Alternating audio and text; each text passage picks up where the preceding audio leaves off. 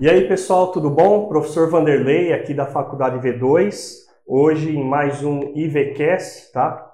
Então, nós temos aqui na mesa hoje para a gente conversar o professor Márcio Lui, tá? Deixa eu passar aqui a telinha. Professor Márcio Lui, depois a gente fala um pouco mais da, dele, né? E nós temos também o professor Gabriel Azevedo aqui da faculdade. Beleza? Bom, Falar um pouco então da formação acadêmica do professor. O professor então ele é mestre, é, o nome dele completo é Márcio de la Cruz Lui, grande né Lui? Faltou o segundo grande. aqui, né? Que nem Dom Pedro. Tá. A formação acadêmica dele, então, ele está doutorando né, em administração pela FEI, que é a Fundação Educacional Inaciana, é isso o nome? Isso. Tá. E ele fez mestrado também em administração na própria instituição, que é a FEI. Daí ele fez especialização em docência no ensino superior, na Uninove, Universidade 9 de Julho, tá?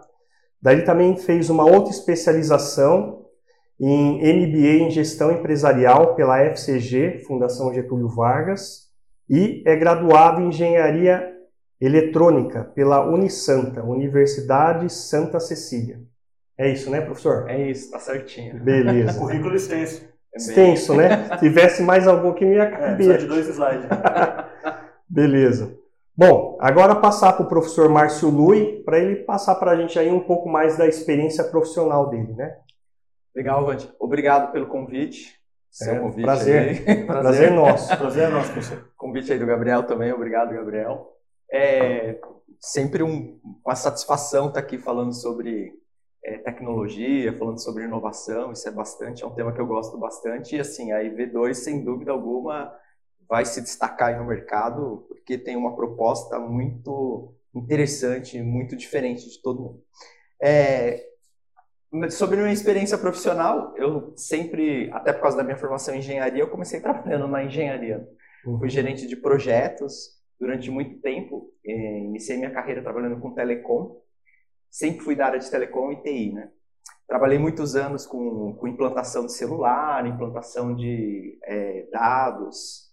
É, fui um, não sou tão velho assim, mas fui um, um, dos, um dos pioneiros na, na, implantação de celular no Brasil e na implantação de banda larga no Brasil. dei a minha pequena contribuiçãozinha ali nesses dois grandes projetos. Legal. É, trabalhei muitos anos na Telefônica, né? Tive, fiquei 12 anos na Telefônica, tive uma carreira extensa lá dentro. Depois saí, da Telefônica, entrei numa software house chamada ISPM, que trabalhava com é, desenvolvimento de, de, software para gerenciamento de redes de TI e telecom.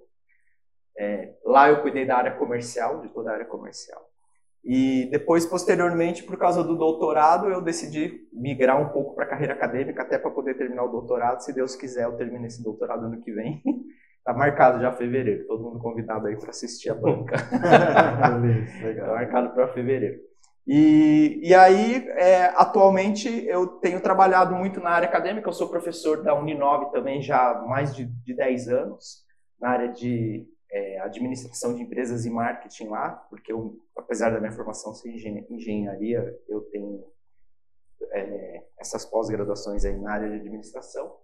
E atualmente eu sou coordenador dos cursos de engenharia elétrica e engenharia é, mecatrônica lá na CEUNSP de Salto, na, na faculdade aqui de Salto. Certo. É Você também foi coordenador da Anhanguera lá, né? Junto comigo, na época, lá um pedacinho, né? Sim, a gente foi também, eu e o Anjo. foi coordenador lá da, da, da Anhanguera. Foi uma boa experiência, é um, foi. um bom lugar de entrada. Beleza. Bom, dando continuidade aqui, a gente vai começar a falar dos assuntos, né? Não são muitos. É, então, o assunto 1 um aqui que foi proposto é o X de software, experiência do usuário, tá? Então, aí, para dar uma prévia do, do que seria isso, né, professor, poderia começar aí? Gente? Sim, sem dúvida alguma. É, tem uma discussão hoje muito grande né, na área de desenvolvimento sobre é, você trazer é, o usuário para dentro da discussão do desenvolvimento do software. Porque até pouco tempo atrás, é, o desenvolvedor ele trabalhava nesse, nesse projeto, o que ele tinha, mas ele não envolvia tanto o, o usuário final dentro do, do, do desenvolvimento. E o que aconteceu? É, aconteceu que começou-se a perceber que é muito importante você trazer o usuário e identificar como é que esse usuário de fato pode é, contribuir com o próprio desenvolvimento de software. Até porque numa, no, nos dias de hoje, numa área de transformação digital, é, o que passa a valer é o, são os bens de experiência. E você usar um software né, no, mundo digital é um bem de experiência, o que torna a empresa um pouco mais competitiva quando comparada aos outros players de mercado. Uhum, beleza. É. Professor, do, é. da sua experiência aí, você foi também coordenador de projetos e tal, como Trabalhei que um pouquinho, você viu né? essa parte aí? Cara, eu acho que assim, é, realmente, o, o, concordo com o professor falou, antes tinha muita separação, né? Aí dos devs ainda tem aquela cabeça assim, pô, eu sou desenvolvedor, cara, não preciso ficar lidando com o cliente, não. cara, põe, põe um coordenador, coordenador, fala com o cliente lá, não quero falar não, ah, não tô nem aí. Mas é muito importante, cara, porque querendo ou não, se a gente lá para pensar, né? qualquer projeto de software, ele envolve um usuário final, né? E é aquele cara que vai utilizar o seu software diariamente. Você tem que montar algo pensando nele, né? E aí quando você cria uma uma experiência de uso que não é tão boa quanto outras experiências de uso já no mercado, você perde a parcela. Aquele cara não vai usar seu software. Ele vai nem dar uma segunda chance para você. Então, acho que a gente pode seguir nessa linha que o, o usuário final ele é fundamental para o sucesso do que você está desenvolvendo. Exato. De, de, é, tem, é muito necessário, até por causa dessa história desses bens de experiência que existe hoje nesse mundo de transformação digital, igual eu disse. Né? Uma coisa importante quando a gente fala em experiência de uso, né, na experiência do usuário, é que é, algumas coisas é, são consideradas quando se discute experiência de uso. Né? Experiência de uso é, um, é, uma discussão ampla, tem uma bibliografia gigante, muitas pesquisas é, atuais relacionadas à experiência de uso. Mas um ponto importante, por exemplo, da experiência de uso é a usabilidade, né? aquela coisa da interface homem-máquina. Né? Então, a usabilidade ela é muito importante e você tem várias definições do que é usabilidade, para que, que ela serve e tal. E uma das coisas, é, uma das definições de usabilidade, até pela ISO, é que é eficiência, efetividade e satisfação. E aí a gente entra num, num, num ponto interessante, né? Eficiência e efetividade é algo que você consegue de fato observar. Né? Motivação não é observar. Como é que você observa a motivação do usuário no uso do software? Eficiência e efetividade é o negócio faz o que se propôs a fazer? Sim, faz. Né? É, o negócio atende às minhas expectativas, eu chego onde eu queria chegar, sim. Mas é a minha é, satisfação em relação a isso. Estou gostando né? de Tô usar, gostando. Me... Pô, é legal, software bom, eu tenho, eu tenho vontade de usar o software. Isso é algo que às vezes a gente não leva em consideração, né? Exato. Porque pelo menos é, em um primeiro momento, eu acredito que assim, o, o, o, desenvolvedor de software que ainda não tem muito tempo de mercado, tal, não trabalha muito tempo, ele deve achar, pô, UX, cara, é só front-end, é só que é só a telinha, se é roxo, se é rosa, uhum. se é bonitinho, se é feinho, mas na verdade tem toda a experiência, quanto tempo o cara demora para esperar o é. software, quanto tempo ele fica olhando para a tela, será que vai funcionar? Exato, exato. E é, tem um ponto importante, saiu recentemente uma, um artigo na IEE, né, falando por que, que os softwares falham, né? E uhum. eles apontaram 14 itens que, é, que explicam por que, que os softwares falham, né? E três desses itens estavam relacionados à experiência de uso. Né? Porque o, o usuário final ele não faz o processo de adoção do software, ele não faz o processo de, é, de é, falar para as outras pessoas, comentar, de divulgar, né? o processo de difusão da inovação. O cara não faz isso porque ele não adota aquele software. Né? E o, o, três pontos apontados neste estudo estão relacionados à experiência de uso que não se leva em consideração no desenvolvimento do software. Tá. Levando em conta o que você está falando aí, já, eu também fui coordenador gerente de projetos por muito tempo, né? tanto aqui no, no grupo e outras empresas. E já passei por um projeto, você também passou, que o usuário final ele é meio que obrigado pela chefia dele de conduzir o projeto. E o cara, às vezes, é totalmente contra aquele projeto. Como fazer, né? O negócio dar certo, já, você já tem experiência de já, projeto que aconteceu exatamente isso. Não vamos dar nomes, mas já tiveram essas experiências, essas más experiências. Como que conseguir você falar com o usuário final que está lá encabeçando esse projeto, que realmente aquilo lá vai facilitar a vida dele, que isso é importante para ele.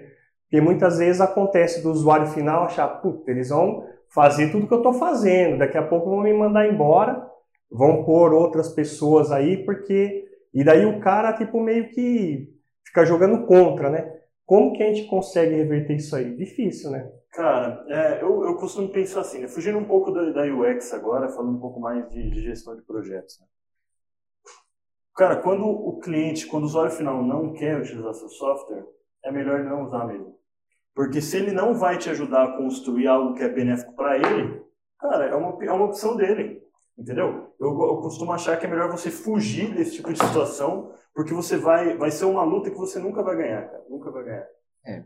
É, é, nessa discussão é importante considerar é, tem um, cara ele, é, ele, é, ele foi desenvolvedor e principalmente cuidou da parte de design da empresa Ideal, né, que é uma empresa muito famosa de desenvolver, desenvolvimento de, de produtos e tal. É, eles desenvolveram, por exemplo, os óculos da Nike, né? desenvolveram a, a, a baleia, né? a Free Willy, eles que desenvolveram. Os caras trabalham com um montão de coisa. E ele fala sobre essa história da experiência de uso, ele fala que é muito importante você colocar e considerar a tecnologia, os negócios e as pessoas.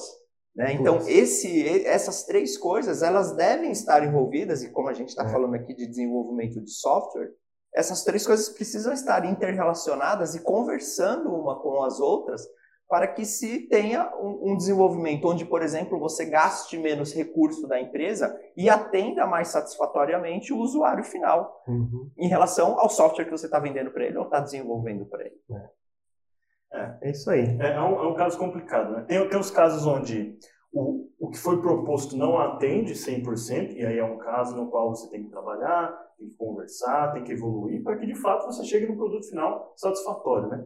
Mas tem aquele caso, e o caso que eu me referi antes é justamente aquele caso onde é uma resistência emocional, não é uma resistência lógica, uma resistência funcional, é. é uma resistência emocional. Eu não quero, por quê? Porque eu não quero.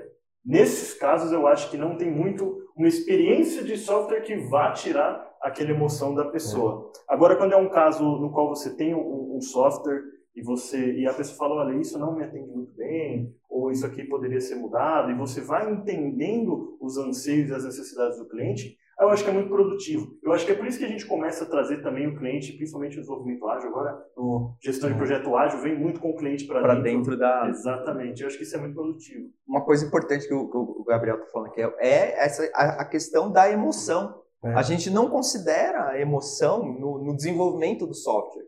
E hoje você tem muito é, que considerar essa, essa emoção. Por exemplo, quando a gente fala de motivação no uso de produto tecnológico. Né? Então, ah, qual é a motivação no uso de produto tecnológico?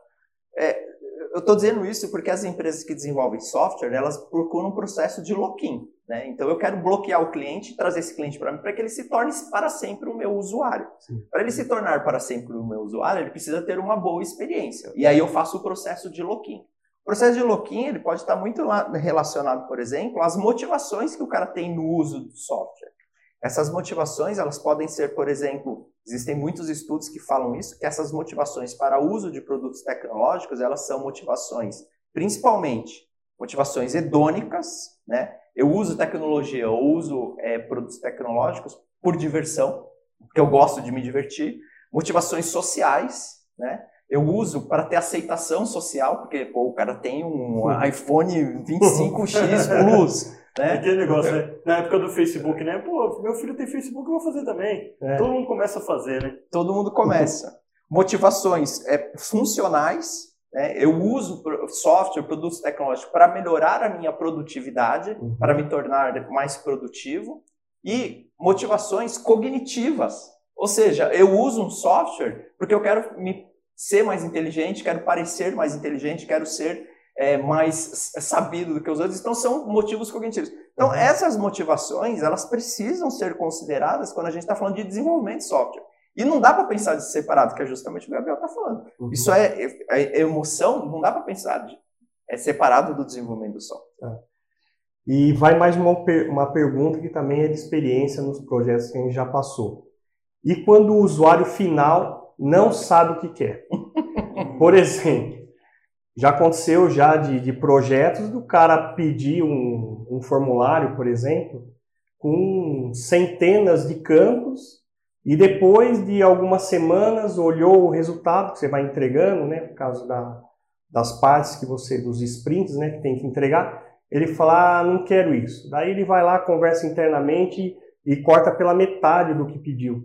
Então também tem essa parte, né? O usuário, às vezes, mesmo ele sendo a pessoa-chave que trabalha com aquilo lá, só que às vezes ele quer jogar tudo, tudo que ele faz num formulário ou num, num cálculo. E também às vezes dá esse problema, né? De não é, saber o que quer, né? É, o, eu acho que essa é uma essa pergunta ela é meio respondida pelo desenvolvimento ágil. Né? O uso das sprints, o uso é, do backlog, você tem uma você tem uma, uma flexibilidade muito grande no, na elaboração, né? Diferente do modelo clássico, você tem um começo, uhum. entrega o projeto turnkey, pronto, acabou, é, é seu braço. Hoje ele Cascata. tem, ele, é, ele é um pouco mais contínuo, né? O processo de desenvolvimento é um pouco mais contínuo. Mas eu acho que sempre cabe à equipe de desenvolvimento a, a ajudar o cliente também. Muitas vezes é normal o cliente não saber exatamente o que ele. Se ele souber exatamente o que ele quer e como fazer, ele ia lá e programava. Você está ali justamente para promover essa ponte. Uhum. Né? O desejo dele, o sonho dele, você vai realizar. Você pode dar a sua sugestão para melhorar, para dar ideias, sugerir é, formas, melhores formas de, de aplicar. Né? É verdade. É, uma for... Existem formas de fazer isso que o, que o Gabriel está falando. Né? Por exemplo, tem um, um, modelo que se usa em experiência de uso, experiência de usuário, que é o HERT, né? Então, que é, é, se você mede a felicidade do cara em estar tá usando aquele software, né? o quanto ele está feliz em, em, usar aquele software, você é, mede o engajamento daquele cara em relação ao software, né, que você que ele está usando, você mede o processo de quanto ele adotaria aquele, aquele software ou, ou não, é, você mede o processo de retenção daquele cara em relação ao software e você mede o processo de é, é, task success, né? A, a, a, o, o, quanto de sucesso ele tem com as tarefas que ele executa aquele uhum. software. Né? Isso faz parte do processo de experiência de usuário no desenvolvimento de software. Então, durante o processo de desenvolvimento, você consegue é, fazer essas medições para não chegar lá no final e o cara falar, ah, não, não era isso, ou não era aquilo, e etc. Beleza. Então vamos pro. Pode pular para o assunto 2? Pode. Porque tem a ver o que você comentou. Você falou de adoções, então aqui o assunto 2 é quais seriam as razões principais para se adotar, você comentou de adoção, o X nos projetos de softwares e aplicativos? É, os principais, eu apontaria assim, né? Porque a empresa, ela sempre vai perguntar, né? Tudo bem, eu vou adotar isso aí, mas eu vou ganhar o quê, né? A empresa é, quer saber. É, quer saber quanto que vai, vai impactar nos meus recursos aí, né? Principalmente financeiros, né? É, a importância de se adotar a experiência de uso de fato é, no desenvolvimento de software é que muitas vezes o processo ele pode ser mais barato. Porque uma vez que você entendeu o que o usuário de fato quer e deseja, você não precisa, você pode eliminar várias linhas lá de desenvolvimento que não, não eram necessárias para aquele processo. Né? É, mas, obviamente, que quando a gente entra num processo de experiência de uso, né, e muitas empresas, como eu disse, nesse processo de transformação digital e etc., elas não, elas não têm processos para a transformação digital. Né? Então, ela, ela quer se, se, digitalizar, ela quer entrar no mundo digital, ela quer ser uma empresa para frente, uma empresa extremamente inovadora, mas os processos dela não são processos ágeis, por exemplo. Uhum. Né? São processos que estão para trás. E aí ela não consegue chegar aqui, mas por que, que ela não consegue chegar aqui? É por causa do desenvolvedor? Não, é porque o processo dela interno é um processo que está arcaico. É um processo que não, uhum. se, não se adaptou à é, evolução tecnológica. Então, é, o que eu sempre é, recomendo para essas empresas, né? É, é, importante que elas primeiro resolvam problemas culturais da empresa, resolvam problemas de processo da empresa, resolvam os, os, os, os, os trâmites internos da empresa para fazer uma migração para de fato o um mundo digital, para fazer uma migração de fato para a experiência de uso e etc. Porque se você não tem os seus processos definidos, como é que você quer mudar para uma experiência de uso, para uma, entendeu? Às vezes o processo inviabiliza uma experiência de uso melhor. Exato, é isso. É, assim, é, é, algo bem, bem enraizado, né? A transformação digital não é simplesmente pegar do papel e jogar no computador, né? Tem muita coisa envolvida. Acho que o professor falou muito bem a questão dos processos, né? Muitas empresas ainda utilizam processos que, que dificultam a, vamos falar, agilização, essa palavra não existe, eu até agora, mas do trabalho, né? Torna aquele processo muito laboroso, ou muito burocrático, ou muito lento. Eu acho que, que tem uma certa resistência ainda em muitas empresas. Tem. E, e as empresas, Gabriel, no meu entendimento, elas têm que estar abertas à inovação. E você estar aberto à inovação é você conviver com o erro.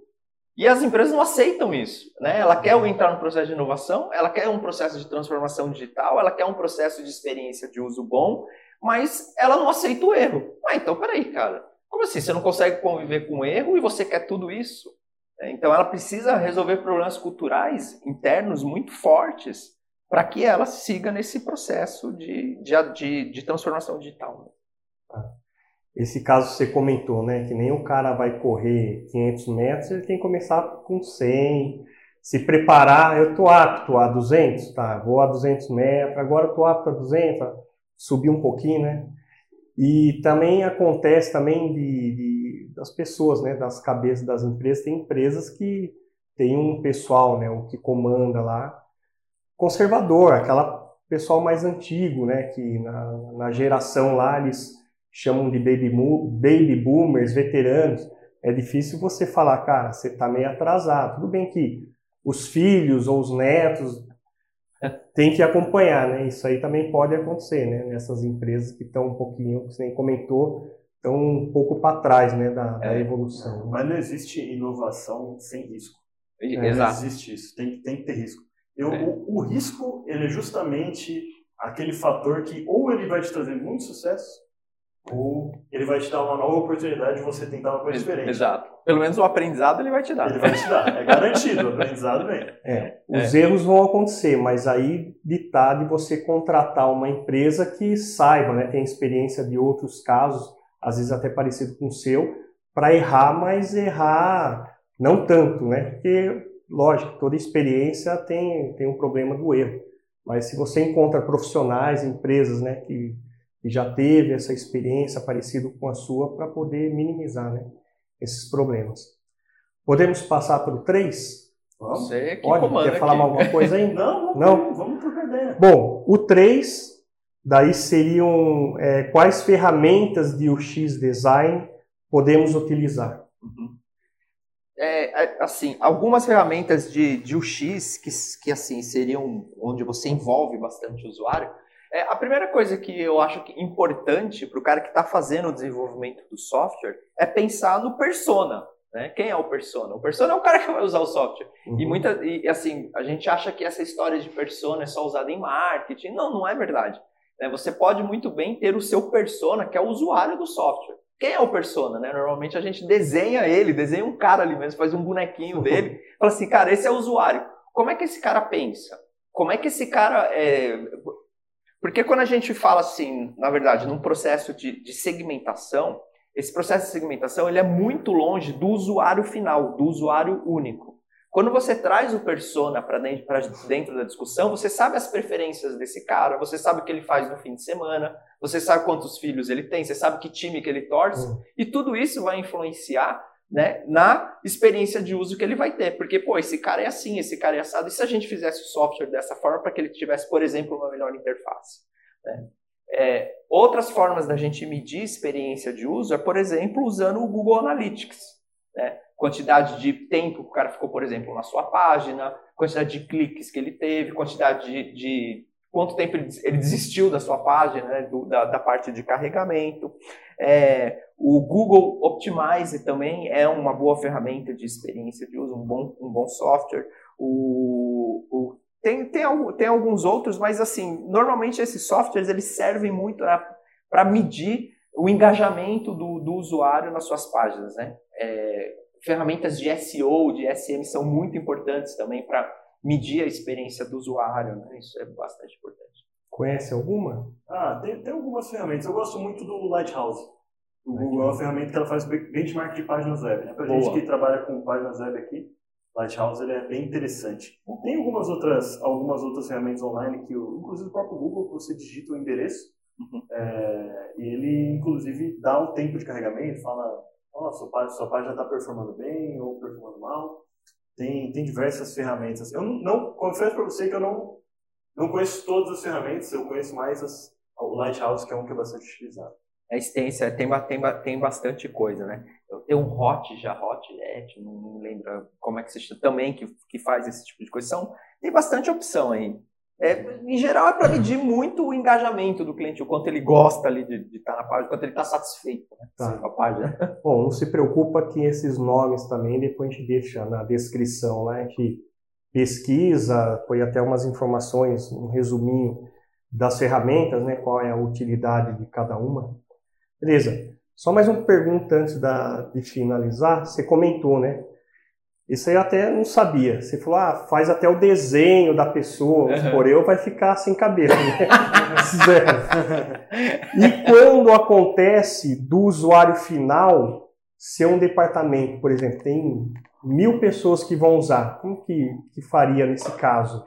É, você consegue dividir em pequenos grupos, porque assim, você vai ter um grupo, você não vai ter é, muitas diferenças em comportamento de uso. Né? Então você vai encontrar pequenos grupos que têm comportamentos de uso muito parecidos. É. Até porque é pelo estilo de vida que ele tem, pela forma que ele se enxerga, pelo tipo de, de, so, de convívio social que ele tem, por fatores psicológicos, inclusive. Então você tem grupos, determinados grupos, que têm muita similaridade. Então você não precisa fazer mil bonequinhos, né? Você faz bonequinhos por grupos, por pequenos grupos. Ah, esse grupo aqui é o grupo de baby boomers. É, pega. O, pega os carequinha, põe tudo no canto, os barrigudinhos do outro. Os com barba no outro. Dá uma separada. E daí vai dar certo. Exato. Mas, mas, você tem esse, esse padrão, né? De, não é que o comportamento seja igual, mas assim, tem uma similaridade no comportamento. E aí, através dessa similaridade do comportamento, você fala, ó, o persona é esse. Né? E ele serve para esse grupo, para esse pequeno grupo. Isso é bastante interessante. Beleza. Bom, ah, posso complementar isso daí? Fica à vontade. É, outras ferramentas que a gente pode usar, existem algumas escalas que medem né, o uso e adoção de produto tecnológico. Né? Algumas escalas, é, por exemplo, tem a TAM, né, que é uma escala muito famosa é, para o uso de adoção de tecnologia. Né? Que, é, que mede por que, que as pessoas adotam tecnologia, qual é o motivo que leva o cara de fato a adotar. Tem o modelo UTAUT também, né, que é um outro modelo onde você mede por que, que o cara adota aquele tipo de tecnologia. Né? Você mede através de alguns critérios, obviamente. Você tem outras escalas, por exemplo, é, tem uma escala chamada é, SUS, né, que é, é, é Software Usability Scale né, que é uma escala que mede a usabilidade de determinados softwares, que, que, foi feito por um, por um cara que trabalhava na IBM, se eu não me engano. Né? Então você mede o quanto aquela, aquele software é, ele é de fato, é, ele tem o quanto o usuário tem uma percepção de uso né, daquele negócio. A discussão é a seguinte: essas escalas, a TAM e essas escalas, o TAUT, elas é, não consideram, né, elas consideram muito a, a, eficiência e a efetividade, elas não consideram o consumidor, elas não consideram as emoções, elas não consideram a satisfação do, do usuário final. E essa discussão é importante, né, porque é, vale muito a pena trazer tudo isso que a gente está falando para dentro desses, dessas pesquisas e tal, com o desenvolvimento de software. Beleza. Bom, então para ir finalizando. Desculpa, aqui... a, SUS é System Usability Scale, é só. System é. Beleza. Na descrição a gente põe lá certinho. tá. Então aqui é umas observações finais, né? Um resumão, sem ser muito repetitivo. É, queria acrescentar mais alguma coisa aí, professor, nessa parte? É... Final, finalzinho mesmo. Para finalizar, assim, eu, eu gosto sempre, quando eu falo de, de experiência de usuário, falar, por exemplo, daquele botão de curtir do Facebook, né? Aquele botão de curtir do Facebook é um, é um exemplo lindo de experiência de uso, né? É, por incrível que se pareça, é, eles demoraram muitos anos, né? demorou mais de anos e uma, uma equipe gigante para eles chegarem à conclusão que aquele likezinho era o melhor ícone da interface é. é, homem-máquina, né, para dizer assim, beleza. E ver onde que chegou quando você tem uma boa, uma boa é, decisão de desenvolvimento, né? principalmente de design. Né? É, cara, hoje É, eu me afeto se eu não tenho like. É, Cara, ninguém gosta de mim. O, o like é um medidor. É um medidor. Todo mundo pede, né? Dá o like, se É inscreve. Pois, é, pois é, e é um negócio hoje. simples. Você vai lá e pum, Já dê um like. Aquilo tem um significado hoje no nosso mundo que é fantástico, né? Eu tenho aceitação social, as pessoas gostam ou não gostam de mim, as Uhum. pessoas me amam ou não me amam, Aham. por um like que você tem. Né? É incrível essa história da- do poder do, da experiência do uso do desenvolvimento do software. Às vezes demora, né? Que nem É. o caso do, do like aí. Exato. Tá? Mais alguma coisa aí? Ah, Acrescentar? Acho que já deu, foi, um né? foi uma boa conversa. Foi boa? Boa conversa. Um assunto Muito bom. bom. Excelente. Então, agradecer a visita aí do professor Márcio Lui, muito obrigado, professor, Anjo. Obrigado, Gabriel. Muito obrigado. do, do professor nosso também. Então, acho que é isso aí. A gente finaliza o IVCast e até a próxima aí. Valeu. Tchau, pessoal. Tchau, Até mais. Tchau, tchau. Obrigado. Tchau. Falou.